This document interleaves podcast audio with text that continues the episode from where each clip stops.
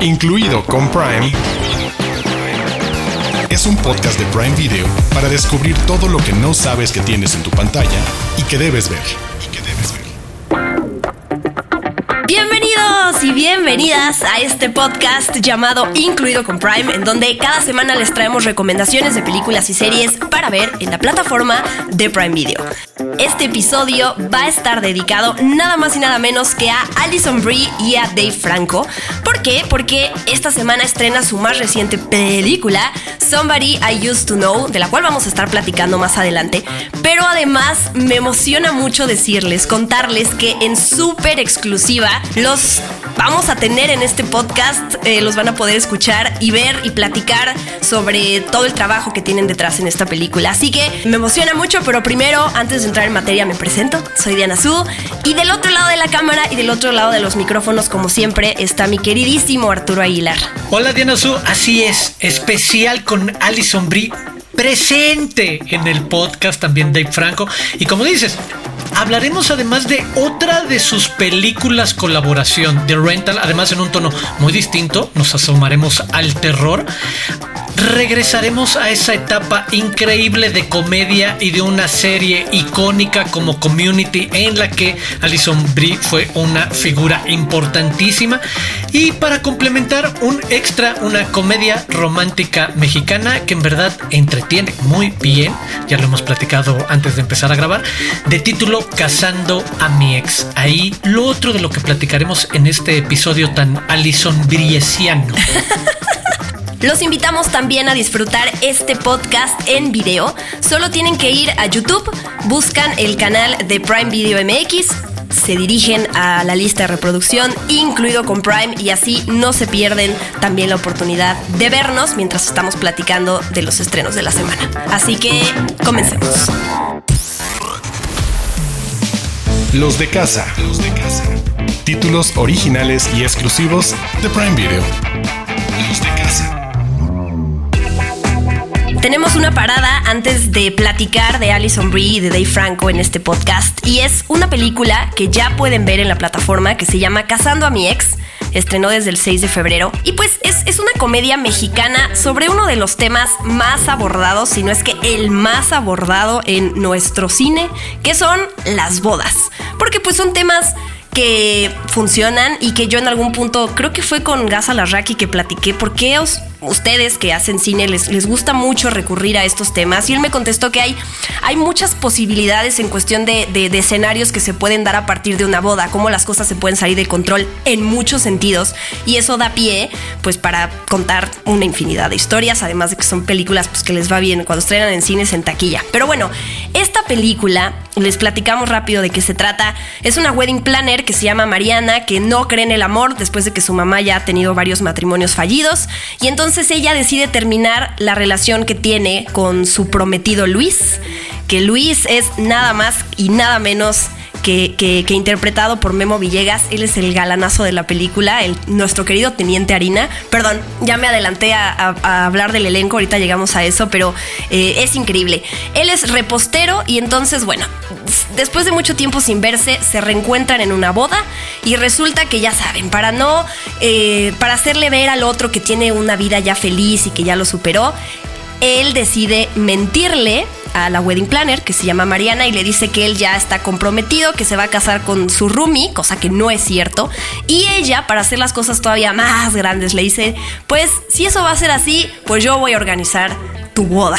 Y es la manera en que se todo se sale de control y pues esa es la historia de la película. ¿Qué te pareció a ti? Porque ya dijiste desde la intro de este podcast que, que te gustó, contra todo pronóstico, eh, nos gustó esta película. Sí, creo que eso, dentro del convencionalismo, tú lo describías, el, lo familiar que es este tipo de historias, de el, el, cruce, los encuentros y a partir de una mentira, la serie de enredos que van provocando estas mentiras para llevarla al límite. ¿Qué tanto eres capaz de mentir para seguir jugando ese te voy a provocar celos para que te des cuenta y que tanto el otro lado no se va a atrever a decir, pues sí, todavía siento por algo por ti o me equivoqué dejándote ir? Creo que dos cosas que me, que me gustaría destacar de por qué me resultó tan entretenida. Eh, en buena parte es a, a pesar de estarme tan metida en un lugar demasiado conocido familiar Uno, obviamente, Memo Villegas. La verdad es que la manera en la que lleva el personaje y en la que es el galán de la película, y por completo le crees ser el galán de la película, pero también le crees la torpeza con la que va tomando malas decisiones para vender su mentira y no atreverse a decir finalmente lo, lo que siente. Y por el otro, lo que también sabemos que siempre va a existir y que para mí es la diferencia entre las medianonas regulares que nos entretienen y las que entretienen bien, como es el caso creo de Casando a mi los personajes secundarios, los mejores amigos típicos que sabemos van a apoyar cada una de estas campañas o misiones secretas o mentiras o intereses e incluso como esa situación por ejemplo el de la Rumi Lucía que se hace pasar por por la novia también va a tener un interés particular y una historia muy peculiar moderna que hace guiños a también la gente que vive en la Ciudad de México extranjeros migrantes que están tratando de encontrar una situación y cómo lo hace un poquito más realista el que jugueteen con el de oye te ayudo con los papeles y que de nuevo es algo que habíamos visto por años, por décadas en las comedias románticas en los Estados Unidos cuando querían poner a una presencia de otro país. Creo que es el momento no solo adecuado de ponerlo así porque te permite tener a otros talentos a cuadro, sino porque cualquiera que sepa, y tú y yo que vivimos en la Ciudad de México no mentimos al respecto, es que esta ciudad ya tiene una enorme presencia de gente de un montón de lugares de Latinoamérica y lo más común, además, en esas situaciones creativas, artísticas de un repostero, es que entre los roomies uno probablemente sea extranjero. Yo cuando estaba en mis tempranos 30 me acuerdo haber tenido dos roommates, uno era mexicano, el otro era argentino. Me encanta que cuentes de tu vida, que te abras en este podcast. Sí, a mí, a mí tú ya mencionaste a Memo Villegas, pero eh, también quiero darle reconocimiento a Suria Vega, ella es la protagonista de la película, es la Wedding Planner. Juana Arias es quien interpreta a la roomie de Memo. Ella la vimos en Cómo sobrevivir soltero y a mí me gusta mucho el cast. Creo que es, sí es muy carismático y de Suria Vega me gusta que el, el perfil de su personaje es esta wedding planner que es muy ruda porque al principio de la película ella recibe varias parejas y les hace como una especie de test para ver qué tanto se quieren y les dice así como de a ver ustedes me están mintiendo ustedes no se quieren ustedes no se aman entonces obviamente pone en jaque a las parejas y ya cuando cuando se, da, se, se dan cuenta que pues no, no van a, ella no va a ser su wedding planner, dice, ok, vamos a buscar a alguien más porque sí nos amamos y sí queremos casarnos y ella dice, ok, ya pasaron la prueba, buenísimo, ¿no? Entonces, sí son esas situaciones también como medio tensas de comedia que tiene la película, que sí es bastante llevadera. Y funciona bien el nivel de cinismo del personaje de, de Surya Vega, eso, porque creo que al, al, principio te maneja que no te caiga del todo bien. Ella como wedding planner, incluso el, las trampas o las pruebas por los que los hace pasar a, estas parejas al principio, pero al final que tampoco crea del todo, me parece, de nuevo, dentro de la convención cliché de la comedia romántica, un poquito de extra al personaje que te hace no querer estar de su lado inmediatamente. El de, ay, sí, que recupere a Luis es el de, no lo sé, Luis estoy de su lado, pero que sea la mejor decisión que regrese con ella, no lo sé. De acuerdo. Esto es Casando a mi ex, ya la pueden ver en la plataforma de Prime Video desde el 6 de febrero está. 10 de febrero estrena la nueva película original de Prime Video protagonizada por Alison Brie, dirigida por Dave Franco y escrita por Alison Brie y por Dave Franco. Y antes de platicar de este título, sí quería mencionar, para quienes no sepan, Dave Franco y Alison Brie son esposos en la vida real y son hermosos y los amamos. Y tienen, bueno, a partir de lo que se ve en los medios, eh, tienen una, una relación muy linda porque se apoyan mutuamente en sus distintos proyectos, pero también han establecido esta mancuerna creativa. Se casaron en 2017 y así yo dando chismes ahí de, de, la farándula, no, pero a lo que iba es que llevan poquito tiempo de casados y han ha estado en cuatro películas juntos. Eh, The Little Hours y The Disaster Artist como actores. Y Dave Franco ya dirigió su primera película que es The Rental, que al ratito vamos a platicar de ella. Y la más reciente es Somebody I Used to Know, que es la que llega a, Prime Video a partir del 10 de febrero. Y pues te dejo a ti platicar la sinopsis y ahorita ya nos metemos en, en temas de qué nos pareció. Alison Brie es Ali. Así, para que no tengan dificultad, confusión al respecto tiene que hacer un viaje a su ciudad natal. Esta de nuevo historia que ya conocemos. Y ahí está exproductora de televisión, además de reality shows, eh, que acaba de pasar obviamente como una crisis en la que también se pregunta el de, ay, cuando salí de este pueblo iba a hacer documentales y acabé haciendo este reality show, pues bueno, regresa y se entera que su ex Sean pues se va a casar. Después de tener un pequeño encuentro ahí amoroso, intenso, con unas copas encima en los primeros minutos de la película. No crean que les estamos echando a perder nada. Esta es la premisa, el que ella descubra que precisamente esos próximos días, fin de semana, se va a celebrar la boda de, de Sean y cuál va a ser un poco su rol en medio de todo esto. Obviamente en este tipo de historias y un vehículo, como platicabas un poco de esta pareja creativa un vehículo para que Alison Brie juegue en ese terreno entre la que puede ser la odiosa en una comedia romántica que llega a romper una boda, que es un trabajo muy difícil, pero también la chava que está pasando por una crisis y replantea sus valores y se da cuenta que ha sacrificado relaciones más importantes y que hay una chispa con alguien que en su momento pues no peló y sacrificó tal cual, esa es la palabra, por una oportunidad profesional, una carrera. Y creo que se mueve muy bien dentro de esos dos terrenos. Creo que sí tiene un pie mucho más puesto dentro de la comedia romántica, pero no deja ir esos momentos en los que sí se cuestiona ella misma el que estoy haciendo. De hecho, me gusta mucho el a dónde lleva en algún momento la dinámica que se establece con la propia novia, la otra protagonista del fin de semana y un personaje que acaba siendo también bastante más complejo sobre cuál es su rol en ese fin de semana y que permite, de nuevo, dibujar en este cliché o en este subgénero un final un poco más positivo y que no sea todo lo más amargo y trágico, pero eso con suficiente complejidad en los diferentes personajes, no solamente centrado en, el personaje de Ali, sino en Sean y en todos los que están alrededor, que de nuevo otra opción que me entretuvo y me gustó bastante dentro de este género súper popular como la comedia romántica. Sí, hay. Me gusta el. dos cosas de esta película. Una, la promoción que ha habido alrededor de ella desde que se lanzó el tráiler de Franco y Alison Brie subieron un video en donde están juntos y donde hablan de la nostalgia que les dio pues hacer esta película porque los hizo pensar en la primera vez que se conocieron, también compartieron ahí un mensaje de que ella le manda a él estando borracha y como que los hizo revivir ciertas cosas que ellos han pasado en su relación. Y por el otro lado, em, sí, es, es una historia que hemos visto varias veces, ¿no? Eh, esta persona que, se quiere replantear su vida, ¿no? Y que regresa al lugar donde nació y a partir de los reencuentros que tiene con amigos y familiares, pues se da cuenta de, que ya es una persona diferente. De ahí viene también el, el Somebody I Used to Know de la película. Y pues, ¿qué, qué quiere hacer con su vida para adelante?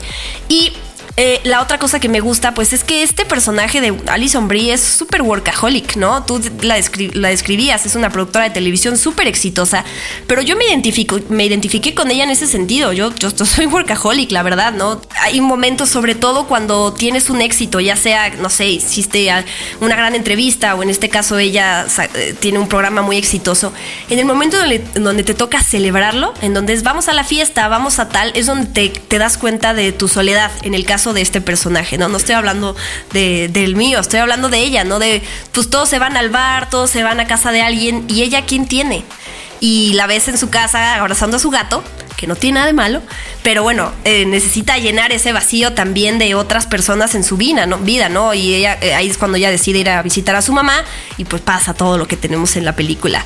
Y hay unas escenas, el póster también aparece ella corriendo desnuda, eh, porque tiene que ver también con esta parte del libre, de sentirse libre y sentirse y conectar con tu cuerpo, que me gusta también esa propuesta que ellos metieron en el guion y se ve en la película, y ella se arriesga también a salir así, de repente a cámara y, y me gusta, es que soy Alison Brie se me hace una actriz también tan genuina y auténtica que me encanta verla. Y versátil. y versátil, sí. Ah, bueno, y hay que decirlo, para los fans de Community hay un guiño, es que no es guiño porque tiene una participación muy importante y está en el tráiler, ¿no? Abed, el personaje interpretado por Danny Pudi en Community, que sale con Alison Brie, sale en esta película. Entonces, como fan de Community es bonito verlos interactuar después de, tanto tiempo. Es como, sí, gracias por y eso. En personajes muy distintos. Exacto. Y pues eso es Somebody I Used to Know para que la chequen en el catálogo de Prime Video a partir del 10 de febrero. Close Up El invitado de la semana.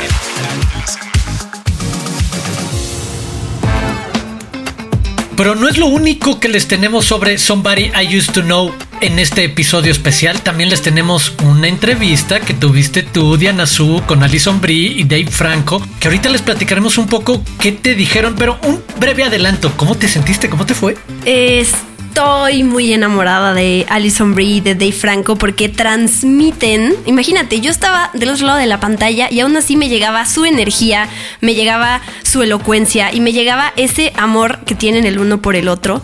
Tienen muy claro cómo bajar sus respuestas, ¿no? Hay, de verdad que hay gente que le haces preguntas y que y no sabe cómo contestarte, no se les vienen las palabras a la mente y ellos tienen todo tan bien así. Qué, qué hermosidad de personas y de profesionales. O sea, sí, estoy muy impactada y pues queremos platicarle a, a, la audiencia que nos escucha, aparte de sus respuestas y sus voces tan bellas. No, yo, yo así me tatúo la cara de Dave Franco y de Alison Brie pues en la entrevista. Ahí está el proyecto. Vamos a darle seguimiento a ese proyecto en los próximos meses, pero entremos en materia. Hi Alison, I'm Diana Su, all the way from Mexico City, and so happy to talk to you. Hi Diana, so happy to talk to you. Thanks for taking the time. Dave, I'm so, so happy to talk to you. Thank you for sharing your time with me. Of course, thanks for having me. I love how the title of the movie, Somebody That I Used to Know, can talk about literally somebody that you used to know, no? Another person. But it can also talk about ourselves.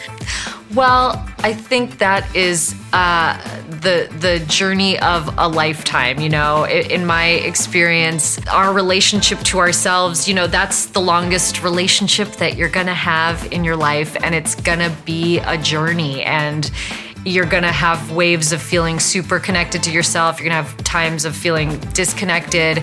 I don't know. I don't know what I've learned, honestly. I feel like anytime I think I have it all figured out, I'm hit, immediately hit with some unexpected wave of Uh, emotion, depression, anxiety. Those things can come up. And it's mostly about, I think, not not adding to any of that, right? Like, don't beat yourself up for having emotions, for going through periods of distress, and don't beat yourself up for having moments of joy and happiness and celebrating successes, right? Like I, I'm a real believer in um, celebrating the moments, like really trying to enjoy things in the moment because happiness can be fleeting. You don't want to miss it. Les preguntaste, le preguntaste en particular a Alison Brie sobre el título, sobre Somebody I Used to Know y el juego que hace sobre conocerse, conocer a alguien más. ¿Qué te dijo? ¿Qué te respondió? Eso precisamente, el título hace alusión como a conocer literalmente a otra persona, pero también cuando vean la película van a entender que es un, es un ejercicio de introspección, ¿no? Esta parte de la relación más larga que vamos a tener en la vida con alguien es con nosotros mismos, es lo que me decía Alison Brie. Y hay que abrazar tanto los momentos buenos, nuestros éxitos, eh, los momentos donde nos sentimos felices y los malos, porque cuando pensamos que tenemos pues la vida resuelta, ¿no? Esos momentos donde te, te sientes súper motivado, y cuesta arriba, de repente te sientes triste, te sientes ansioso y hasta deprimido. Y todo eso es lo que eres. Y está bueno tener esa relación contigo mismo de saber que eso eres y te tienes que querer en el momento en el donde te sientas como te sientes y donde estás. You and Allison posted a very cute video uh, when you were promoting your movie and and you said how this movie reminded you of your first date and uh, you both wrote the movie.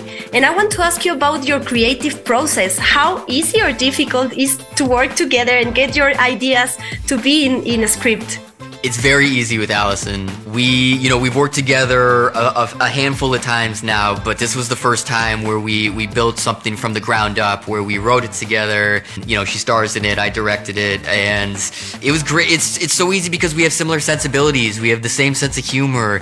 It, uh, there's very rarely any arguments, and on top of that, like I just think she is so talented and she as an actress she she makes my job very very easy and so uh, yeah it just feels seamless. Oye, y como parte de estas respuestas que abordan sobre la relación y la manera en la que se ven, le preguntaste también a Dave Franco sobre el proceso creativo en pareja, algo muy particular en su caso. Sí, bueno, escucharon ahorita cómo Dave Franco se, se desvive en elogios a Alison Brie, ¿no? Porque dices, es lo más fácil trabajar con ella. Además de que, de que eh, conectan muy bien, ¿no? Como la sensibilidad es la misma. A nivel creativo, que en este caso tuvieron que escribir el guion juntos, después él dirige y ella protagoniza, todo es muy sencillo. Suena fácil decirlo, ¿no? Es como, ¿en serio no se pelean? ¿No? No hay, no, en serio no hay obstáculos.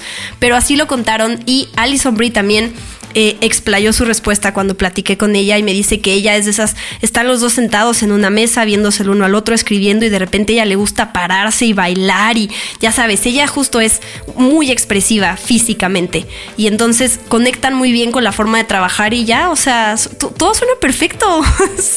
son, son un gran equipo. A moment that I love in the movie that's really bold and really liberating and it's in the poster too. Where you are naked and you are running. And I love that because I think it's a therapy that everybody should do at least once in a life in a lifetime, right? To just yes. be yourself. I agree. I love streaking. I love being naked. I love seeing non sexual nudity in stuff that I watch. Uh, working on Glow, I think, really connected me back to that place of like, embracing my body and and and just feeling comfortable with that and and it really connects back to our storyline, you know, and my character and how she's really on this journey of reconnecting to herself. So there was great symmetry there, and uh, and also just tapping into something that I love. Oye, y también me gustó que pusiste sobre la mesa una idea, un concepto importante como que una terapia que todos deberíamos hacer por lo menos una vez en la vida es correr desnudos en el campo. Al respecto le preguntaste a Alison Brie cómo fue y cómo se sintió hacer esa escena en ese campo de golf por el que corre desnuda. Sí, que sepan que esto no es un spoiler porque en el póster de la película aparece Alison Brie. En uno de los pósters está ella justo en esa escena corriendo. Y pues ella, ella me contó cómo se siente súper cómoda de estar desnuda y le encanta estar desnuda. Pero es, y algo muy padre que me dijo es que no a nivel sexual, ¿no? No es la parte que tenemos que relacionar con sexo, ¿no? O la parte erótica, sino simple y sencillamente de sentirte cómodo con tu cuerpo y de lo que se siente tal cual de no tener ropa y esa libertad, ¿no? La, la liberación que puedes sentir. Y pues es también parte de la, del ejercicio de conectar contigo mismo, de conocerte y de sentirte cómodo con quién eres. Y yo sí le dije, ¿no? Creo que eso es algo que todos deberíamos de hacer en la vida, ¿no? Como, eh, como terapia, salir a correr al parque desnudos, no sé qué tan, qué tan viable sea eso, pero creo que lo deberíamos de hacer alguna vez en la vida. Y pues, Me gusta la idea para un bosque o algo así. Quizás no un parque en la ciudad, pero... Solos, solos en la montaña. Alison, I, I love your intensity. I love how you you are. Thank you for sharing your your creativity with the world and uh, your love for your husband. Also, I appreciate it a lot and congratulations on this movie. Thank you so much. Thank you for all of your kind words. That's so lovely. Thank you so much. You're so amazing, and I, I want to see more of your projects together. Thank you for being this this amazing guy. That's so nice. Thank you. Thank you. Les compartimos una que otra respuesta de esta gran entrevista que tuve con ellos, pero queremos invitarlos a que pasen al canal de Prime Video MX en YouTube, porque ahí está la, la, entrevista que yo tuve, mucho más grande, con más respuestas. Extensa. Extensa y además van a ver las caritas de estas hermosas personas y cómo se emocionan a la hora de contestar. Así que por favor vayan a ver la entrevista completa en YouTube. Y la carita de Diana Su emocionada. Ay, sí, sí, sí. Con la baba salida, por favor.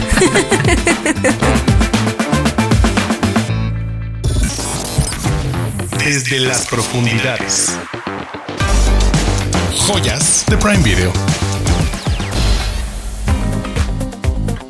Siguiendo la línea de Alison Brie y de Dave Franco, tenemos dos recomendaciones especiales para hacerles en esta ocasión. La primera es The Rental, es la ópera prima de Dave Franco, este, su debut como director, que entra dentro de esta sección de títulos que medio... No, no spoilean la película porque no están hablando del final, pero como nos pasó con Nemesis, la de Sylvester Stallone, que quienes la vieron dirán, pero sí, ¿por qué le pusieron Nemesis en español? En este caso de Rental, en español le pusieron vigilados. Entonces, pues bueno, ¿qué creen? Que la película tiene que ver con que a unos personajes los vigilan. No, no, no, no puedo disfrazarlo porque pues así se llama la película. Pero de entrada, lo interesante pues es el cast, ¿no? Además de que es dirigida por Dave Franco, es protagonizada por Dan Stevens y por Alison Brie, que son pareja en la película, y por Sheila Band y Jeremy Allen White, que quienes estén enamorados como yo de su personaje en The Bear, eh, como Carmi, que está, se está llevando todos los premios, gracias a Dios. Fue una sorpresa encontrarlo en esta película, pues porque no, no, no, no me acordaba que aparecía. La película eh, sigue a dos parejas que rentan una casa, como de Airbnb, al lado del mar, y de repente empiezan a sospechar que están siendo vigilados. No, y me encanta esa idea, lo hace de nuevo algo muy conocido, le permite tener una actualidad que lo hace automáticamente más fácil de relacionar con nosotros, con el de, ah, claro, todos hemos pasado en la vida moderna por esa idea de otro tipo de alquileres más allá de para vacaciones de un hotel y nunca lo pasas del todo por ese filtro de, ¿y qué pasará que estás rentándole a un potencial vecino de sociópata o un sociópata o alguien así? Y creo que es muy provocador que Dave Franco juegue con esa idea, que además aprovecha y ahí dependerá de los gustos de cada quien monta otra serie de discursos, mensajes hasta de un posible racismo que te permite también construir o desviar la atención a que se puede tratar de otro tipo de interés, el por qué están observando a esta gente. Pero su puesta en escena y la manera en la que maneja esta cámara cada vez que ves a alguien desde el bosque, desde la playa, viendo a lo lejos siluetas, creo que te mete muy en el tono de exacto, de lo que dice el título. Están siendo vigilados. Y no les diremos mucho más sobre lo que sucede, pero creo que lo que ofrecen estas películas no es tanto el desenlace, sino la constante tensión de sentirte incómodo sobre lo que puede suceder, mientras que internamente hay cruces peculiares en la historia de estos personajes, algunos romances que no deberían de serlo y que aprovechan de nuevo, como pasa en este concepto de terror en cabañas aisladas o en, terror en lugares aislados donde también las parejas, sus propios conflictos van a aprovechar para que o estén solos o se separen y en algún momento se enfrenten a estas situaciones que de nuevo, en el caso de Vigilados y de Dave Franco, al final acaba tomando otro camino, lo cual también, digo, dependiendo de gustos, puede resultar fresco o convencional, pero es entretenido. Creo que, exacto, sin exagerar, me resultó una película bastante entretenida. Sí, sí, estuvimos intrigados de principio a fin, la verdad. Y pues siguiendo la línea de Alison Brie, esto nos, nos da la oportunidad de recomendar una, sí voy a decir, es una de mis series favoritas. De hecho, por ahí, para quienes nos estén viendo en video, por ahí atrás tengo, tengo los DVDs, porque sí, me, me hizo muy feliz. Y se trata de Community. Todas las temporadas, que son seis, están en la plataforma de Prime Video, una serie que, que se empezó a emitir desde 2009 y em, bueno, de entrada, es de uno de los creadores de Rick and Morty, por si eso eh, atrae la atención de varias personas, de Dan Harmon, no de, del otro que está cancelado a grandes rasgos es una serie que está ambientada en un colegio comunitario, en una ciudad ficticia en Colorado, y te presenta diferentes personajes de, em, inadaptados, se pueden decir, ¿no? El principal o el que empieza la historia es un, un, ex abogado al cual denuncian porque pues no fue a la universidad y entonces para poder obtener su título entra a este a esta community college tal cual. Y ahí va a empezar a hacer amistad con personas peculiares, ¿no? Una es una adicta a las anfetaminas en recuperación, que es Alison Brie. Eh, hay un, eh, un ex deportista, hay una madre que es passive aggressive, hay un millonario bastante problemático, hay un activista anarquista y Ken Jong, que interpreta al profesor de, español, que no sé cuánto español sepa, pero bueno, él es el profesor de español en la película. Y pues, en la película, en la serie. Y es, un, es una serie de comedia, no lo dije en un principio, pero además está llena de referencias a la cultura pop, pero no se imaginan cuántas. Y eso la hace también muy entretenida, muy ingeniosa, porque hay episodios también que están en stop motion.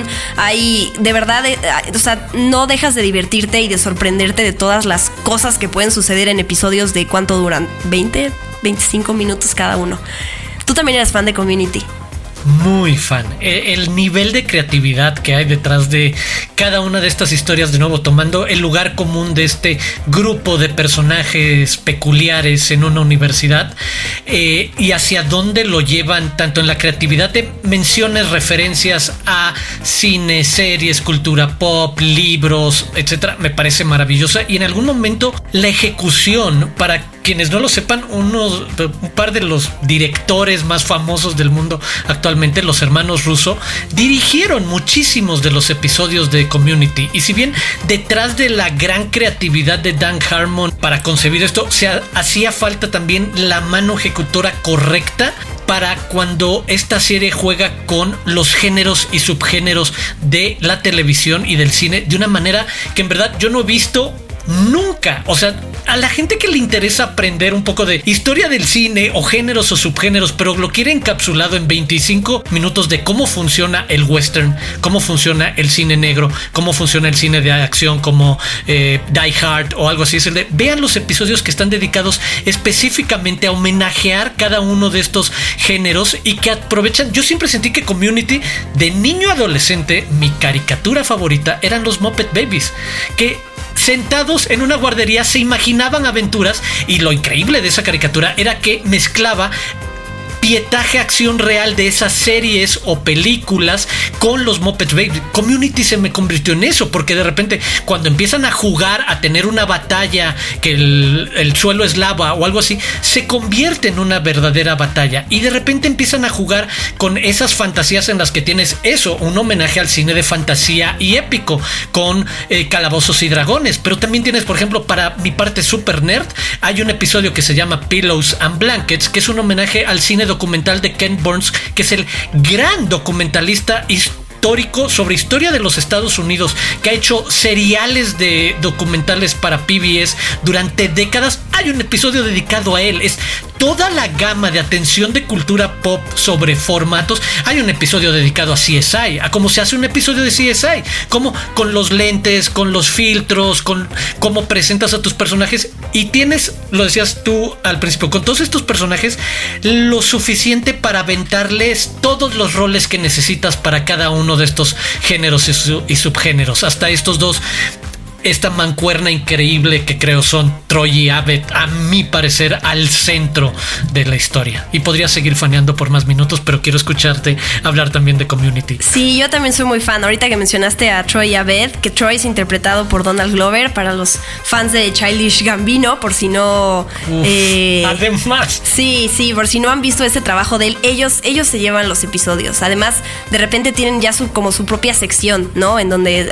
hacen sus chistes y la serie es, es, muy inteligente, o sea, puede de repente tener un par de chistes, no sé, burdos, pero en su mayoría es una serie sumamente ingeniosa, muy inteligente, uy, humor negro. Mencionaste tú Dungeons and Dragons, yo pienso en, digo, hay, hay, tantas imágenes que se me vienen a la mente, pero en un episodio que se llama Critical Film Studies aparecen vestidos de, personajes de Quentin Tarantino, ¿no? De Pulp Fiction, es, lo recuerdo. Y así, así todos los episodios están llenos de esos momentos que literal te la pasas gritando a la tele de ¡guau! ¡Qué padre que ahora vayan a, tratar uno de estos de películas o series que nos gustan! Yo recomendaría, porque a mí me pasó, vi la primera vez que vi Community, los primeros episodios, pues no llegaba a conectar con el humor, porque claro, te presentan estos personajes que además parece que, ¿por qué, ¿por qué tendrían química? No son completamente diferentes unos de los otros y eso es lo que le da también como ese dinamismo a la serie. Pero a mí me, me, me tardé, ¿no? Como en entender el tipo de humor que iba a ver y ya después dije, qué bueno que le di chance. Pero lo platico por si hay gente que viene uno y dice, no, no me gustó, no conectó. Espérense, espérense un poco. Para despedirnos, mi lista especial de Community. Aquí les van 45 episodios de Community. Exacto. Las películas de mafia, homenaje a Goodfellas y The Godfather, es el episodio 21 de la temporada 1, Contemporary American Poultry. Luego tienes Space Adventures como Apolo 13 Basic Rocket Science, el episodio 4 de la temporada 2. Eh, otro de mis favoritos cine documental, Intermediate Documentary Film Studies de la temporada 2, el episodio 16. Eh, A Fistful of Paintballs, Spaghetti Westerns, temporada 2, episodio 23, también maravilloso. Películas apocalípticas en la temporada 5, episodio 5, Geothermal Escapism. Y tengo una lista todavía más amplia al respecto. Mira, yo quería mencionar para los que nos vean en video, como aquí sí tengo mi, mi colección de DVDs de Community. Y sí, eh, échenle un ojo. Quizás recomendarías que hasta la gente pueda saltarse un poquito y empezar a ver los episodios que tú elegiste. Digo, hay una continuidad, Sí. pero quizás así se enamoran un poquito del formato de esta serie. Así que Sí, sigan. te compras el juego de a qué va cada episodio específico y ya. Muy bien, pues Community, una de nuestras recomendaciones, y la otra es The Rental, que encuentran como vigilados en Prime Video. Prime News. Noticias calientitas de Prime Video. El universo de la serie Terminal List se expande, ya que Prime Video confirmó la segunda temporada y ordenó una nueva serie de precuelas centrándose en el favorito de los fanáticos, Ben Edwards, interpretado por Taylor Kitsch. La segunda temporada de The Terminal List se basará en la novela más vendida de Jack Carr, True Believer, y veremos el viaje de James Reese continuar en una historia llena de acción, de redención y de bastante violencia. Ambos proyectos contarán con Chris Pratt, así que tendremos mucho de él próximamente. Prime News. Y tenemos muchas más explosiones y hombres en peligro, porque el 24 de febrero se estrena la película Die Hard, la comedia satírica en la que veremos a Kevin Hart interpretar una versión ficticia de sí mismo, mientras se propone pasar de ser encasillado como un compañero de comedia a ser tomado en serio como una estrella de cine de acción, acompañado de John Travolta, Jean Reno y Natalie Emanuel. Incluido con Prime. Es un podcast de Prime Video. Y con eso cerramos este bello episodio dedicado a Alison Brie eh, y a Dave Franco, casi, casi en su totalidad. Muchas gracias por acompañarnos. Recuerden que también pueden ver este episodio en el canal de YouTube de Prime Video MX. Así lo buscan y se van a la playlist de este podcast que es incluido con Prime. Muchas gracias Arturo. Muchas gracias Diana Su y a los que nos escuchan cada semana. Yo soy Arturo Aguilar, me pueden seguir en arroba Aguilar Arturo y los invito a suscribirse en Amazon Music o en cualquier plataforma que utilicen para escuchar podcast, a incluido con Prime, obviamente, y nos escuchamos en una semana. A mí me encuentran en redes sociales como arroba guion bajo de Anazú. Los invitamos a que sigan a Prime Video en las redes sociales como arroba Prime Video MX. Nos escuchamos, nos vemos la próxima semana. Adiós.